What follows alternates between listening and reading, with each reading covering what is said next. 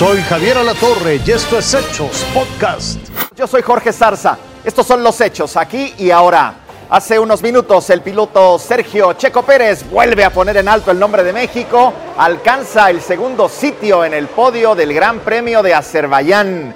El primer lugar se lo lleva Max Verstappen y el tercero George Russell. Recordemos que esta ha sido una buena temporada para el checo y es que hace unos días, usted lo sabe, hizo historia al llevarse el primer lugar del Gran Premio de Mónaco. A partir de este domingo, Estados Unidos eliminó la presentación de pruebas PCR negativas para ingresar al país. Ya ves que le pedían su prueba para poder entrar a las aerolíneas y posteriormente a Estados Unidos. Aunque ciertos requisitos adoptados por el COVID se están eliminando, el certificado de vacunación, ese sí, todavía es necesario. Luego de la COVID-19, la normalidad poco a poco regresa a los aeropuertos estadounidenses.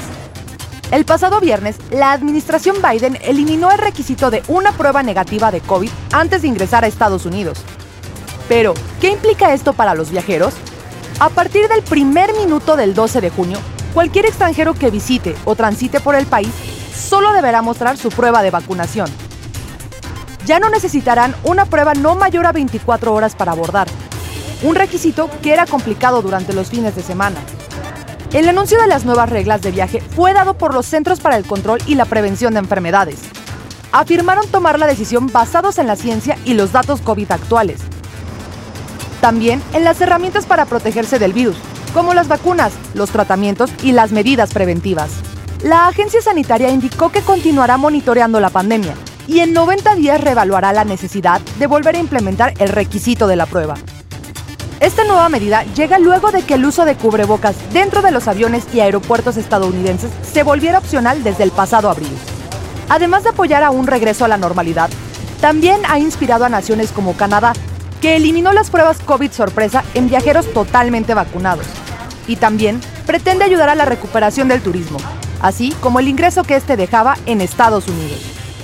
Marisa Espinosa, Fuerza Informativa Azteca. Vámonos con las de pasaporte en Los Ángeles, en California.